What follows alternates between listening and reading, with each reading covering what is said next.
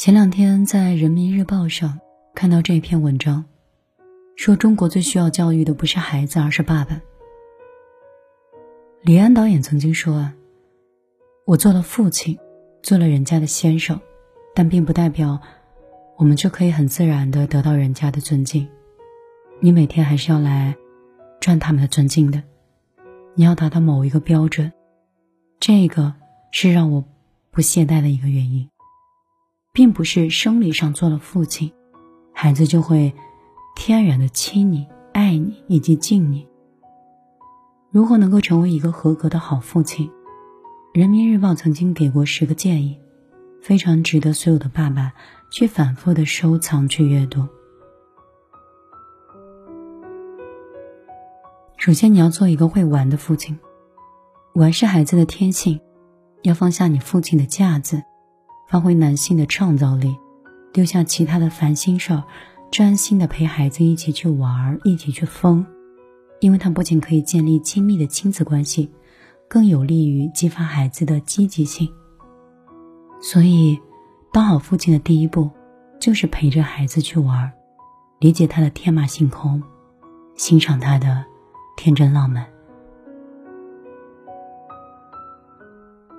丰子恺有七个子女。他们个个出类拔萃，从小他就喜欢陪孩子玩孩子眼中很多熊孩子的行径，在他眼中却是孩子独树一帜的创造力跟想象力。屋子的屋顶呢，可以要求拆去，方便看飞机；棉床里面呢，可以要求生花草、飞蝴蝶，只是为了游玩。光脚凳子呢，也需要给他穿上鞋子。他们不会去干涉孩子的胡闹，不会去提醒孩子要小心。相反，他会弯下腰走进孩子的世界，陪他玩，陪他疯。这不是放纵，而是寓教于乐的智慧。心理学家皮亚杰说过：“童年时期是孩子认知发展的关键时期。”尤其是他们的日常活动，也是教育他们的最佳途径。陪孩子玩耍时，父亲独有的冒险的精神和探索的精神，能够释放孩子的天性，激发孩子的探索欲，唤醒孩子更多的可能性。一个没大没小、充满童心童趣的父亲，才是孩子最大的幸运。第二个呢？是要做一个学习型的父亲，一味的要求孩子学习，但是自己从来都不捧书，这个怎么可能会成为榜样呢？有一位父亲喜欢喝酒，他每一天都会去镇上的酒馆喝一杯。有一天鹅毛大雪，他照常去了酒馆。后来他发现后面好像有人跟着他，他回头一看，不满八岁的儿子正踩着自己的脚印跟过来。还特兴奋的跟他说：“爸爸，这雪多厚呀！我正踩着你的脚印在走呢。”孩子的话让他心头一震。从那天开始，他再也不去酒馆喝酒了，而是去镇上的图书馆看书。很多教育问题看似出在孩子身上，但是根在大人。你每天躺在沙发上玩手机。收获的也是一个躺着玩手机和刷视频的孩子。你每天早晨不起，半夜不睡，收获的也是一个颠倒且拖错岁月的孩子。努力做一个学习型的父亲，这样的榜样比训斥有效果。第三点，希望你能做一个坚韧的父亲。父亲是孩子最初的榜样。你的坚韧顽强还有责任感，会是最好的教科书。孩子是生命中最重要的他人，也是孩子最初的榜样。父亲的坚韧、顽强、责任感，这每一个标签都会成为孩子最好的教科书。就像是董宇辉，从无人问津到全网爆火，他曾多次感谢父亲。我变得越来越像他了，是我的父亲影响了我的价值观。在他眼中，农民出身的父亲仿佛是一位智者，领导他走过了无数至暗的时刻。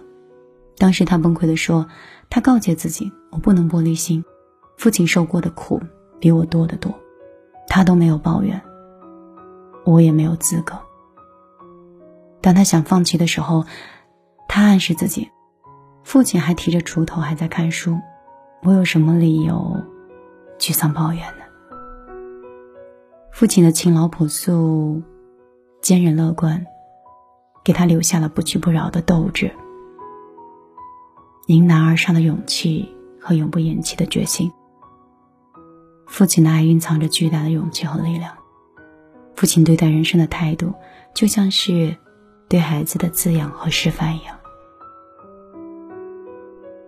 做一个蹲下来的父亲，与孩子应该建立亲密的、平等的关系。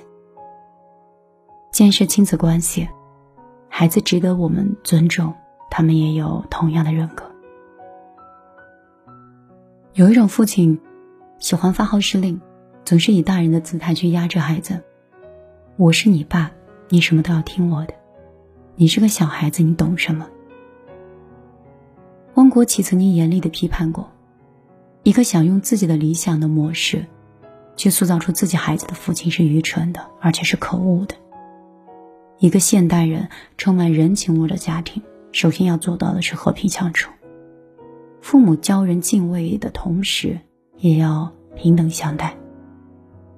若孩子躲你、怕你，提到你就瑟瑟发抖，遇事也不敢告诉你，那你绝对称不上是好父亲。爱孩子是一种本能，尊重孩子是一种教养。不妨多蹲下来，身体倾听孩子的声音，去了解孩子的想法，回应孩子的需求，去接纳孩子的情绪。唯有这样，孩子才会亲近你、尊重你、敬畏你，和你有说不完的心里话。做一个善解人意的父亲，当孩子进入叛逆期的时候，会不自觉的跟大人唱反调，在家庭中。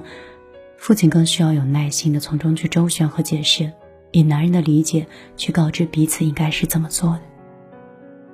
一个正处在青春期的孩子故意不写作业和老师顶嘴，甚至是逃学。有一天在网吧被父亲抓包，意外的是，父亲没有打骂，只是把他带回了家，说了一句：“没有教育不好的孩子，只有教不会的爸爸。”我知道，是我出问题了。从那天开始，父亲改变了作息，坚持每天接送孩子。若干年之后，孩子考上了重点大学。是父亲的耐心和温暖以及善意，把一个叛逆难管的孩子从悬崖边拉了回来。李玫瑾曾经强调过，父亲一定要慈，因为父亲是有力量的。父亲的慈爱，孩子认为是有人撑着，天塌不下来的。他还指出，父亲的慈爱要给孩子两种感觉：要给孩子是一种胸襟，告诉他，这眼前看着是大事儿的，回头看看是没有什么大不了的。我有力量，但是我不随便的滥用。和孩子是朋友一样的感觉，给孩子建议。告诉他应该怎么去做，学会做一个谦虚的父亲，不要觉得孩子的幼游戏很幼稚。你以自己的喜好跟视觉来指导孩子，做孩子的配角，才能起到辅助的作用，让孩子充分的去发挥想象力以及动手的能力。把孩子当成学生的父亲是顽固的，是不懂成长的。当孩子说天空是粉色的时候，你就开始去纠正；当孩子弄得一身泥的时候，你赶忙阻止；当孩子觉得猫和老鼠是朋友的时候，你骂他幼稚。有太多父亲总是高高在上，企图用自己的人生经验去指挥孩子和控制孩子，却不知道，一个父亲若没有谦卑的心态，是教育不好孩子的。最好的父亲。都是以子为师，就像是心理学家皮耶罗·费罗奇所说，为人父母，也是被赋予照顾一个孩子的特权，也可能是再次成长的可能。不戴着有色的眼镜去看待孩子的问题，不带着标准的答案去经过孩子的思想，承认自己的不足，看见孩子的优势，这个才是真正有大智慧的父亲。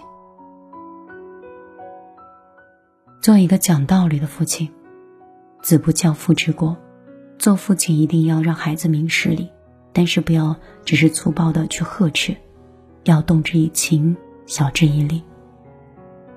就像前段时间，父子三人对话框，堪称父亲的正面管教是优秀的典范。事情的起因呢，是因为哥哥作业没有写好，被妈妈批评了，两个兄弟不服管教。认为是妈妈有错在前，于是找爸爸去告状。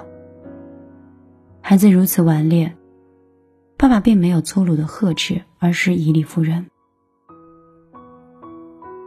事情总是有前因后果的，你们的事情没有做好，妈妈才会发火的。每个人都有自己不愿意做的事情，如果都不做了，那这个社会就乱套了。那交警叔叔愿意在马路上去吃尾气吗？医护人员在疫情最严重的时候，他们不会害怕吗？但是他们还是义无反顾。摆事实、讲道理，有条不紊的给孩子分析，一直到孩子心服口服。好的父亲就要懂得循循善诱，让孩子明事理、辨是非。好的教育都是在和善而坚定的氛围中，教会孩子做人做事的道理和准则的。做一个不缺席的父亲，孩子的生日、家长会、节目表演、比赛，爸爸别缺席了。即使默默的当观众，对于孩子来说意义重大，是让他感受到父爱的关心、注视和安全感的时刻。著名的教育专家孙晓云曾讲过自己的亲身经历，有一天。他在北京的街头打出租车，司机是一个中年人，看起来心情不错，两个人便聊起来了。司机一听孙晓云是做儿童教育的，表情很诧异：“老爷们儿搞什么儿童教育啊？”孙小云得知他有一个九岁的女儿，就反问他：“你不管自己的孩子教育吗？”结果呢，对方不以为然的说：“嗨。”教育的事儿是他妈的事儿，我管挣钱就行了。这位父亲恰恰就是中国多数缺席教育的父亲的形象缩影。心理学家胡慎说：“人生百分之九十的短板，都是来自于父爱的缺席。”所以，在这里更新这篇文章，请每一位爸爸务必重视起孩子成长的重要时刻。让孩子们都能感受到来自于父亲的爱和重视。如果是孩子的生日，请你一起祝贺；如果是孩子的表演，请你为他鼓掌；如果是孩子的运动会，也请你陪同他一起参加。父亲是决定了孩子的性格、鉴定了孩子人生轨迹的那个人，父爱不可缺失，也不能被替代。心理学家曾经总结出来这样一个规律：同样一句话，如果是爸爸说出来的，会对孩子的影响力是妈妈的五十倍。爸爸嘴里说的话，是孩子以后的路。你若是给孩子的是打击、批评和指责，那孩子注定一路满是荆棘和黑暗；你若是给孩子的是鼓励和称赞，是肯定，孩子往往一路会收获鲜花和光明。有人说，中国的教育不应该是孩子，而是父母，尤其是爸爸。生了孩子，我们没有办法退货；做了父亲，你需要负责到底。好父亲能做到下班的路就是回家的路；好的父亲能懂得教育孩子是有有效期的；好的父亲会努力栽培自己做儿女的榜样的。所以，再忙碌的父母。也要努力的成为好父亲，做好孩子的领路人。我是米粒，很高兴今天能够为你分享这篇文章，也希望给我身边的男性，已经成为父亲或即将成为一个家庭的顶梁柱的你，可以多次收听这期节目。今天我就陪你到这里，依然希望你不要睡太晚，不要爱太满。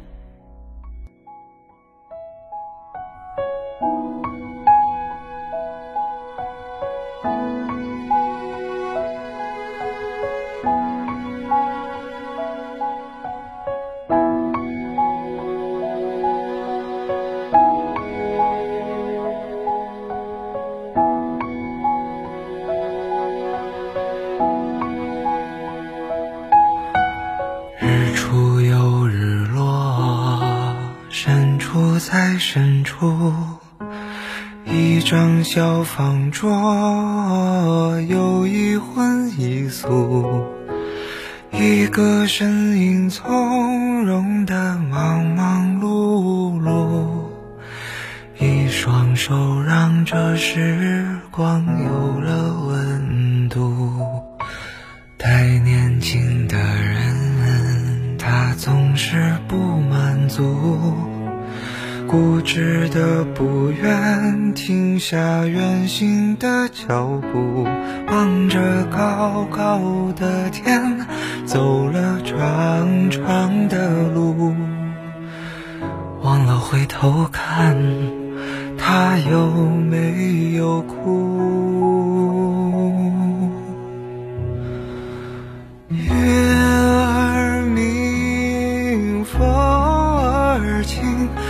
是你在敲打我的窗棂，听到这儿你就别担心，其实我过得还可以。月儿明，风儿轻，你又可曾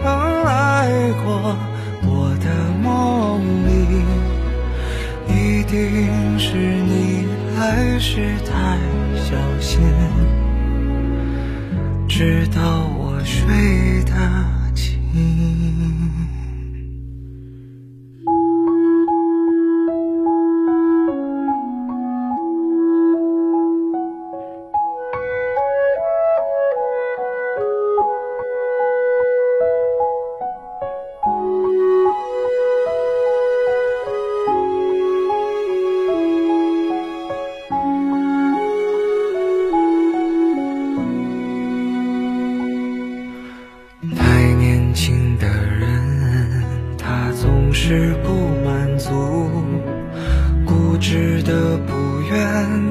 停下远行的脚步，望着高高的天，走了长长的路，忘了回头看，他有没有哭？月儿明，风儿轻，可是你在。敲打我的窗棂，听到这儿你就别担心，其实我过得还可以。月儿明，风儿轻，你又可曾来过我的梦里？一定是你来时到我睡得轻。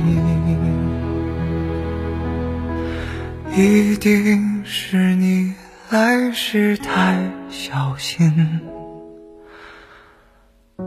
怕我再想起你。